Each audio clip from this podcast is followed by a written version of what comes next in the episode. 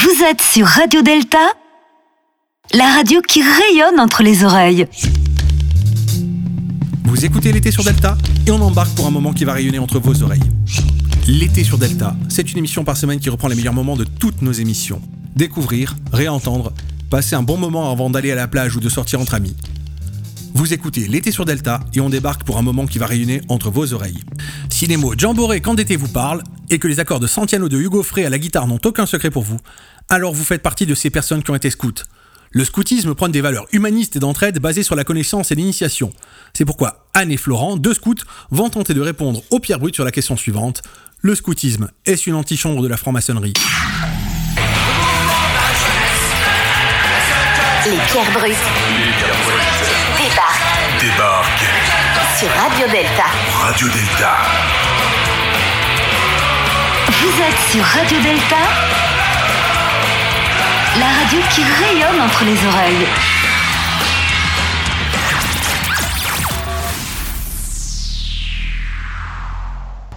Scout toujours À l'aise. À l'appel de votre nom, sortez du rang et venez vous mettre en ligne. Joseph Benamou. François Driard. Joseph Benamou. Que désirez-vous? Devenir scout de France. Pourquoi? Pour mieux apprendre à servir Dieu et mon prochain. Et maintenant ce petit prélude passé, bienvenue à tous et à toutes sur Radio Delta dans ce deuxième volet de notre superbe émission Les Pierres Brutes Wow, bravo Et pour commencer, la ravissante, la jeune, la terrible, on a Anne avec nous. J'avais écrit qu'il va nous rejoindre, mais finalement t'es arrivé à l'heure, donc ça me fait plaisir. Anne qui justement est scout, donc on reviendra sur toi plus tard, tu pourras nous parler un petit peu plus. On a également Flo qui est scout depuis, euh, depuis qu'il a 7 ans, aujourd'hui il a 29 ans, et d'après nos calculs hein, qu'on a fait tout à l'heure, ça fait donc 22 ans que tu es scout Flo. Ouais, c'est déjà trop, ouais, c'est ça. Ah, faut pas être défaitiste. On, on- on aura l'occasion d'en reparler. hein. Ça fait déjà trop, tu dis Non, On creusera, on creusera, y a pas de souci. On reçoit également deux anciens scouts qui aujourd'hui sont francs-maçons et j'ai nommé Gilles et Antonio. Gilles, Antonio, bonjour. Bonsoir. Bonsoir, mais ouais. Ah merde, je le savais. Bonsoir à tous. Et on a du rythme ce soir. Merci Antonio, je t'adore. Gilles, Antonio, on reviendra avec vous tout à l'heure. Et on a d'ailleurs une, Parce que Antonio, je pense, faisait partie des scouts d'Europe. Déjà, ça commence là. C'est ça, donc vous l'aurez, vous vous en serez douté, il y a une petite private joke. est au rendez-vous. Voilà, on, on, on, on étayera toutes ces petites private jokes, hein, etc. Euh, Qu'est-ce que le scoutisme? Déjà pour éclairer quelque chose, parce que c'est pas la même chose pour tout le monde, on n'est pas tous forcément d'accord. Qu'est-ce que le scoutisme? Toi qui es scout depuis 22 ans, bah a priori tu pourrais nous renseigner un petit peu, nous éclairer.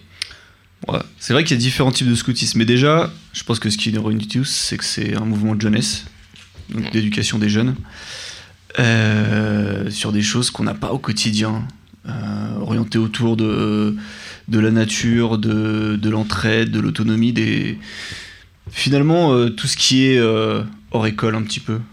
D'accord, et quand tu dis pour, pour les jeunes, c'est-à-dire que quand, quand t'es plus jeune, c'est-à-dire la limite c'est quoi? T'as plus le droit d'être scout quand t'as...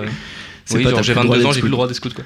Non, mais la priorité, c'est-à-dire qu'on s'occupe des, des jeunes pour les faire grandir. Donc forcément, voilà, c'est comme ça que c'est défini. Après, il y a une place pour tout le monde, puisque quel que soit ton âge, tu vas pouvoir rentrer euh, dans le scoutisme pour euh, encadrer les jeunes ou euh, les aider à, à grandir. Et pour ça, il y a plein plein de tâches.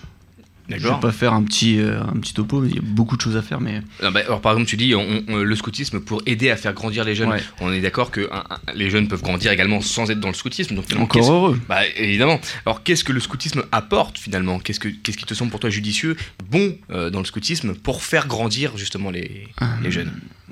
C'est toute une pédagogie en fait qu'on met en place euh, qui va permettre aux jeunes, alors tout d'abord de se trouver dans un contexte qu'il n'y a pas au quotidien, puisque euh, souvent, euh, même si euh, ça, reste une, petite blague, c'est vrai que euh, c'est beaucoup euh, par rapport à la nature, donc on, on met euh, les, les jeunes dans des, dans des situations qu'ils ne connaissent pas.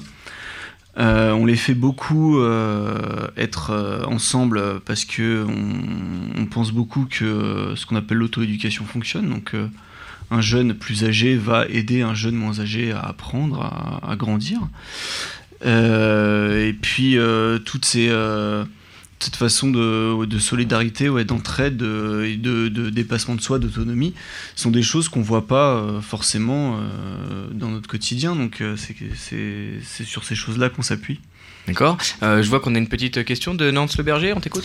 Oui, euh, ça, me, ça me plaît ce, que tu viens de dire, Flo. Euh, faire grandir les jeunes en franc-maçonnerie, je, nous, nous rentrons dans cette voie pour justement qu'on nous montre la voie. Est-ce que on peut dire que le scoutisme, c'est un carcan qui nous montre la voie? Est-ce que c'est simplement un tuteur qui nous montre également la voie? Est-ce qu'on peut être épanoui quand, quand on nous indique en fait ce qu'on doit faire?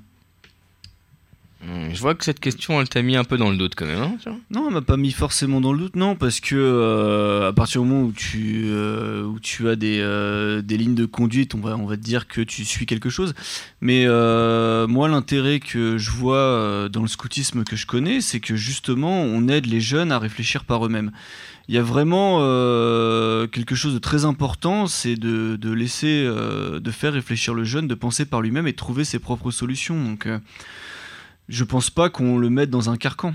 Et ça, on concrètement, justement. concrètement, comment est-ce que ça se passe? Tu dis qu'on en- on, on- on met le jeune dans une, euh, face à une situation, il va devoir trouver une solution. Concrètement, ça, c'est, quoi? On va, on va le lâcher euh, la nuit dans, dans la forêt, on va dire vas-y, fais du feu avant demain 7h. Oh, ça pourrait. Non, euh, plus, plus pragmatiquement, euh, c'est vrai qu'ils vont être amenés à, ne serait-ce qu'au quotidien, à prendre des décisions par eux-mêmes. Euh, est-ce que euh, maintenant euh, je vais allumer le feu euh, tout de suite euh, alors qu'il pleut ou est-ce que je vais attendre un peu? Euh, Ah, là, là, non, mais là, faut- non, mais ça, c'est niveau 2 hein, déjà. je, vais, bon, je vais faire le feu quand il pleut ou pas? Bon. Ah, mais, Non, non, mais, c'est. ah, ça- mais ça dépend, ça dépend à quel âge. Non, on faut revenir au basique, t'as raison. Voilà, euh, parce que si- si- s'il faut, on en reparlera, mais c'est vrai qu'à chaque âge, euh, c'est euh, ces petites distinctions. Et... Ah, il y, a une- il y a une évolution, donc. Ah bah en- forcément, un, un jeune de 7 ans n'a pas les mêmes envies, les mêmes besoins qu'un jeune de 15 ans. Donc ça, évidemment. Et que- que- comment ça va se passer pour quelqu'un qui, qui souhaiterait devenir scout, qui arrive à, à 13 ans, mettons? Il va venir directement avec les gens qui ont, qui ont son âge, mais celui qui a 13 ans, également qui est avec lui, mais qui a commencé, mettons, à 7 ans. En fait, ça se fait uniquement par, euh, tranche d'âge. Euh, on considère que euh, les jeunes, en fonction de leur âge, ont certains besoins qui, diffèrent très peu, enfin, dire globalement. Et du coup, c'est pas parce qu'un jeune va connaître plus de choses ou moins de choses qu'il n'est pas apte à venir au scout. Au contraire, un jeune, par exemple, qui va être qui a 13 ans, comme tu dis, euh, mettons que euh, il soit déjà hyper à l'aise, je sais pas, avec euh, la voile par exemple.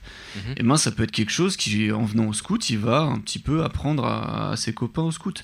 Donc euh, on s'appuie en fait sur les connaissances et sur les, les acquis de, de certains pour que les autres justement s'enrichissent et apprennent. Anne, bonsoir Anne. Bonsoir, Comment ça va Anne? Ça va Ça va, t'as trouvé facilement Ouais. Ça- T'as un peu mal à la gorge qu'est-ce qui T'es un peu malade, Anne. Ouais. Bah alors Anne, euh, que- que- bah, qu'est-ce qui t'est arrivé déjà? Tu veux qu'on en parle? C'est quoi? T'es t'as- t'es sorti hier? Les aléas de la vie. Bah ouais, c'est exactement ça. Bah justement, les aléas de la vie. Et comment est-ce qu'on fait quand les aléas de la vie ne font pas vraiment ce qu'on voulait euh, qu'ils fassent? Eh ben, on fait quand même. Bah, c'est- ouais, j'ai saturé. Ouais, ouais. Ouais, je vous ai fait mal aux oreilles. Bravo. Anne, euh, est-ce que tu peux nous, nous- bah, déjà nous répondre Est-ce que tu es scout, Anne? Je ne le suis plus. Ah, tu ne l'es plus, donc tu l'as été. Oui. Et pourquoi est-ce que tu ne l'es plus?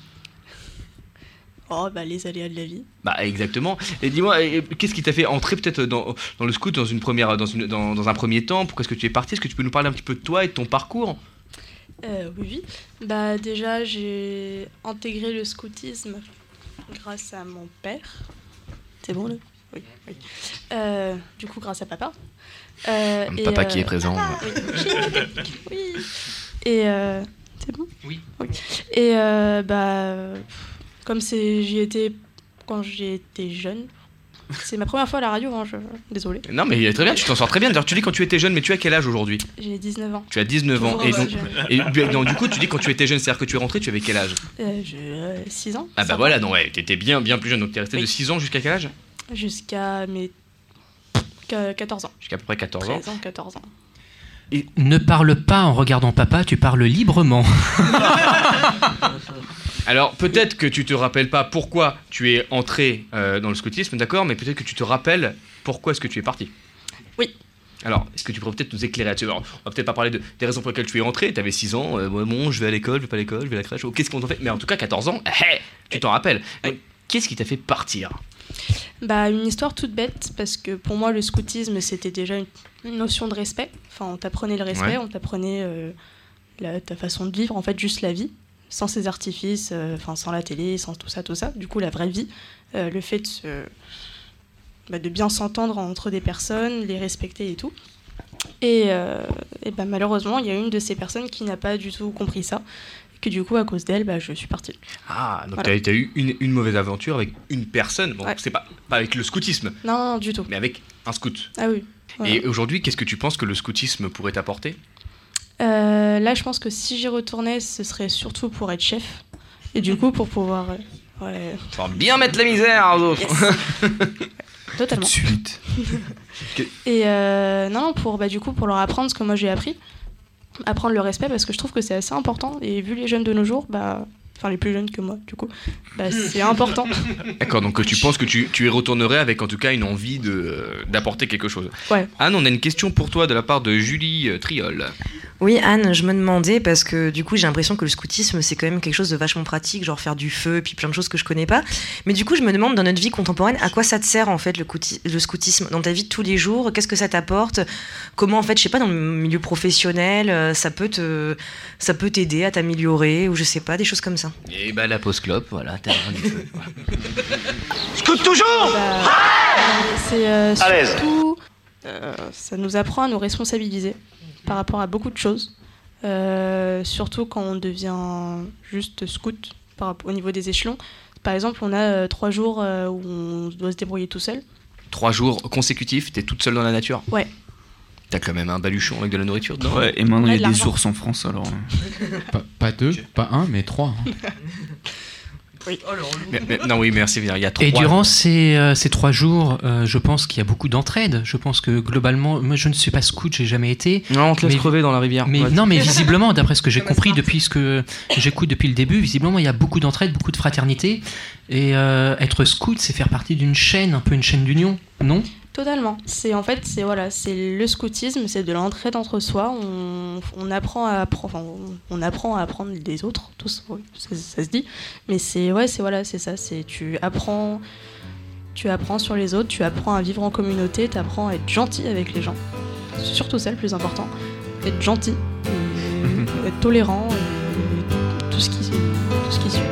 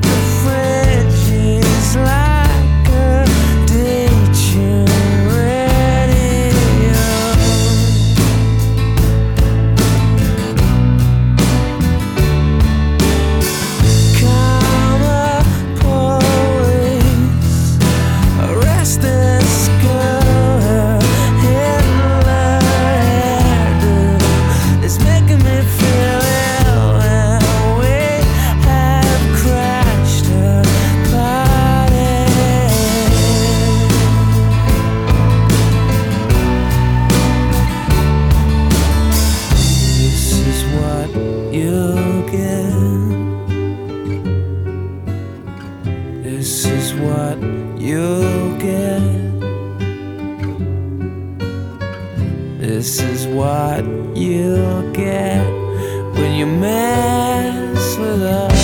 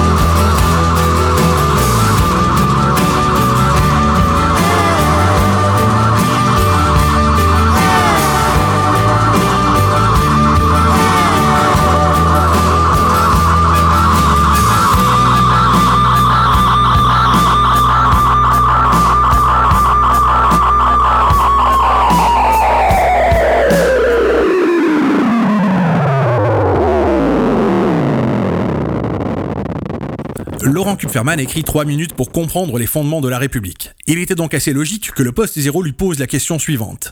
C'est quoi la République? Un micro-trottoir réalisé sur un marché de France est toujours une même question. Pour vous, c'est quoi la République? Bonjour. Pour vous, la République, c'est quoi? Et c'est nous C'est ça, non? Sûrement, je sais pas. La République Parler de la République française Aujourd'hui Qu'est-ce que c'est la République? Moi, je sais pas trop. Hein. Je, je me sens pas républicain. je sais pas trop ce que ça veut dire la République. Moi, euh, je suis pour la démocratie, mais la République, c'est un sujet d'historien, la République, non? C'est, je ne sais pas. Moi, je me situe plutôt comme euh, démocrate. hein. Je défends la démocratie, la République. C'est un truc euh, du Second Empire, de la Seconde République, de la Troisième République. Aujourd'hui, on est en Cinquième République, la Sixième République. Je sais pas trop, c'est des débats de, juristes, des historiens. Je, je sais pas trop ce que ça veut dire. Je me demande ce que ça veut dire pour un jeune de 20-30 ans, puisque je commence à être un peu plus âgé. Donc, euh, le Front républicain, tout ça, je comprends pas trop. Je comprends le Front républicain dans la guerre d'Espagne, euh, euh, le Front républicain contre le fascisme, mais aujourd'hui, la République, tout, je sais pas trop. euh, J'ai essayé de lire deux trois choses. Maintenant, je, suis toujours aussi perdu. Euh, donc, je vais essayer d'appeler quelqu'un qui va, qui va peut-être me m'éclairer, m'éclairer sur la question. Donc, je vais, je vais passer un petit coup de fil à Laurent Kupferman, qui est un auteur et qui et qui a écrit euh, en collaboration avec euh, Jean-Louis Debré euh, trois minutes pour comprendre euh, la République. Allô? Bonjour Laurent Kupferman. Laurent Kupferman, essayiste, auteur et chroniqueur littéraire. Bonjour Mitch. Donc, euh, Laurent, euh, moi la question que j'ai posée dans la rue et euh, qui me pose un petit problème ces derniers temps, c'est c'est quoi la République? La République française, vous voulez dire? Parce que, évidemment, ça n'est pas tout à fait la même chose selon les pays euh, qui sont concernés. Vous imaginez bien que la République de Corée du Nord n'a pas grand-chose à voir avec la République française.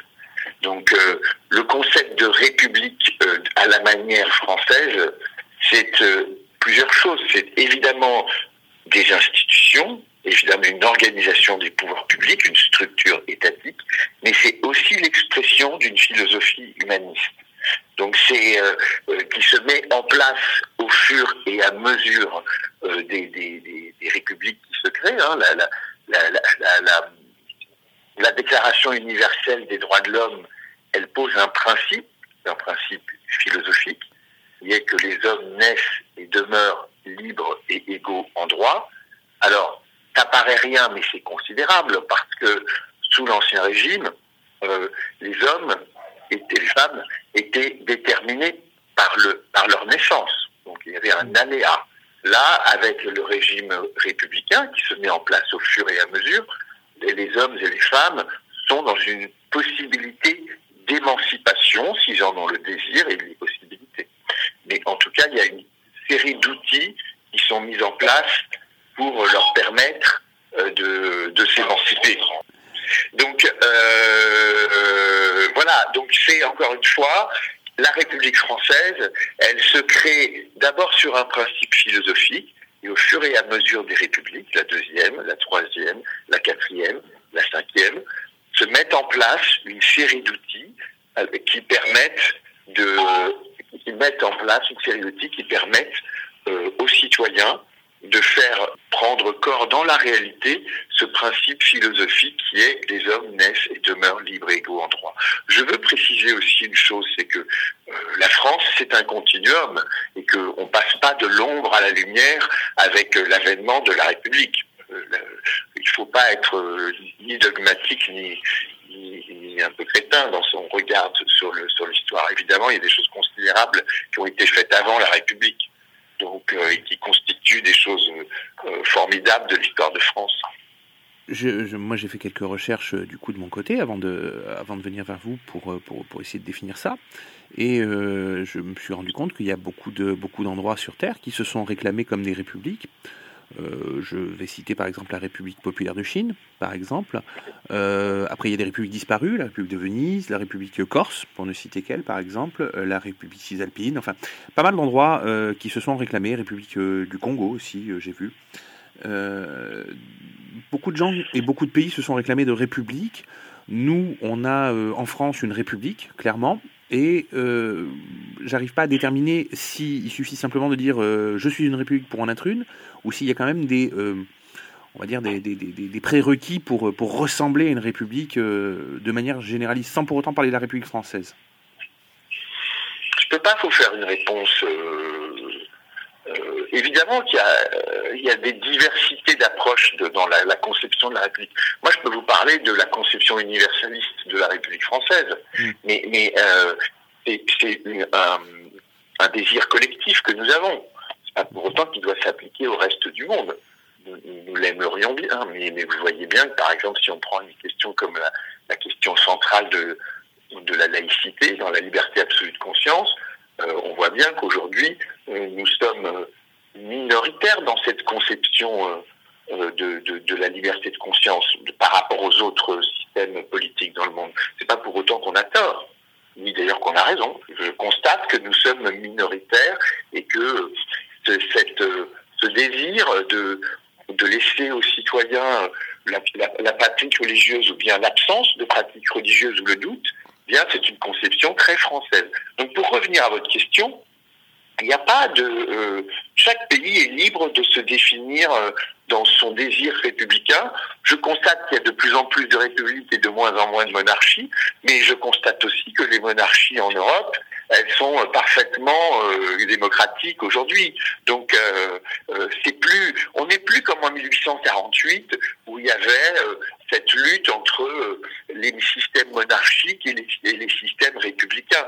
Ça, tout ça, aujourd'hui, je crois que ça a été dépassé. Il y a beaucoup de, de monarchies en Europe qui fonctionnent avec euh, le même idéal euh, que, euh, que, le- que- que la République française, hormis la désignation du chef de l'État.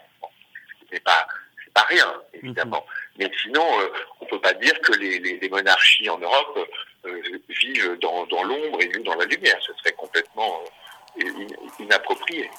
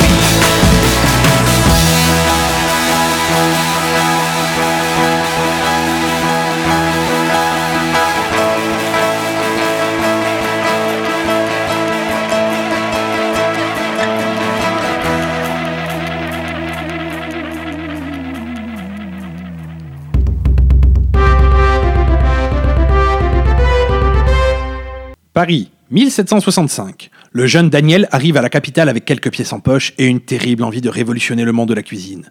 Malheureusement, il n'a pas de connaissances et ne possède que ses mains pour travailler.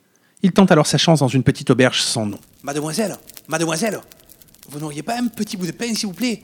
Je meurs de faim. Ben, mon loulou, ici, il faut travailler pour gagner sa croûte. Tu sais faire quoi? Moi? Eh, Je sais cuisiner, eh. Alors c'est la meilleure. Tu sais cuisiner, mais tu as rien mangé? C'est plutôt cocasse, tu trouves pas Oh, dites-moi ce que je pourrais faire et je le ferai, et puis voilà. Bah, si tu m'aides à faire les chambrées pour la nuit, je vais bien te laisser un bout de paillasse. Et si tu me montres tes talents de cuisinier, bah, je vais bien te laisser un bout à manger. Tu as de la chance. T'es plus de cuistot. Donc il se pourrait que je te garde si tu es bon. Et assez confiant dans son talent, le jeune Daniel se mit à faire une recette que sa mère lui avait transmise. Le bouillon chaud qui irait partout. Oh, mais dites-moi, il est bien bon votre bouillon, Madame Blanchette. Je n'ai jamais goûté une chose pareille. Il me donne bien plus de force que tout ce que j'ai pu manger dans votre auberge par le passé. C'est vrai que je me sens tout revigoré. Euh, Presque, presque, j'aurais mes dents qui se remettraient à pousser. Eh, c'est pas moi qu'il faut féliciter, mais mon nouveau petit cuistot. Daniel, viens donc saluer les clients. Ils veulent te dire que ton bouillon leur plaît. Merci beaucoup, messieurs. Merci. Sachez, mon cher, que je reviendrai ici plus souvent. Je fais la route du Béarn une fois par mois et je m'arrêterai chez vous à chaque fois du moment que vous me faites ce bon bouillon qui me restaure mes forces. Madame Blanchette sentit la bonne affaire. Un cuistot qui fait revenir les clients avec un plat signature, c'est bon pour les affaires. Daniel, viens donc ici deux secondes. Que penses-tu de mon auberge? Tu penses qu'on pourrait faire mieux? Tu es jeune et tu as du talent. Je te laisse carte blanche pour les travaux et revoir la formule de l'établissement. Oh, merci, Madame Blanchette. Mais vous le regretterez pas. Daniel se mit alors à chercher des solutions pour attirer les bons clients et les plus fortunés. Toi, le manœuvre. Pose donc les tables plus près de la fenêtre. Ouais, mais en 73, moi j'ai vu les pierres qui roulent en concert. S'il te plaît, manœuvre. Je veux des tables individuelles et de jolis draps dessus pour cacher le bois. Ici, mettez-moi des tableaux quelques chandeliers. Il me faut de la lumière, il me faut du croquant, du craquant. Et du croquant, du craquant, il y en eut. Il ne fallut pas long pour que la nouvelle se répande. Un endroit qui promettait un bon bouillon à prix fixe sur des tables individuelles. C'est formidable, Daniel, vous avez réussi un tour de force. Je ne pensais pas que les gens paieraient pour autre chose qu'une bonne auberge avec un bout de lit. Bravo à vous. Mais j'y pense. Nous n'avons jamais eu de nom. Peut-être devrions-nous songer à en mettre un, histoire que les clients sachent où ils viennent. C'est effectivement ce que j'allais vous proposer. J'ai déjà un slogan. Écoutez, venez tous à moi, vous dont l'estomac crie misère, je vous restaurerai. Ah, c'est pas mal, Daniel, c'est pas mal. Et pour l'enseigne Et pourquoi pas au bouillon restaurant Et c'est depuis que le terme restaurant est utilisé pour désigner un établissement servant à manger pour un prix fixe. Voilà la petite histoire.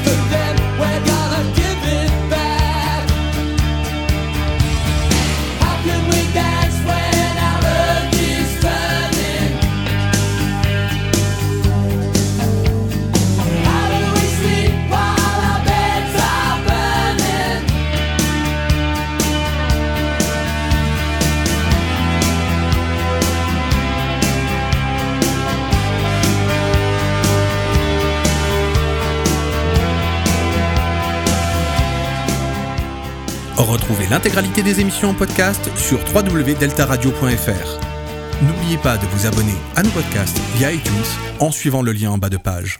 C'est tout pour moi. Vous avez écouté l'été sur Delta et à la semaine prochaine. Radio Delta, la radio qui rayonne entre tes oreilles. Radio Delta.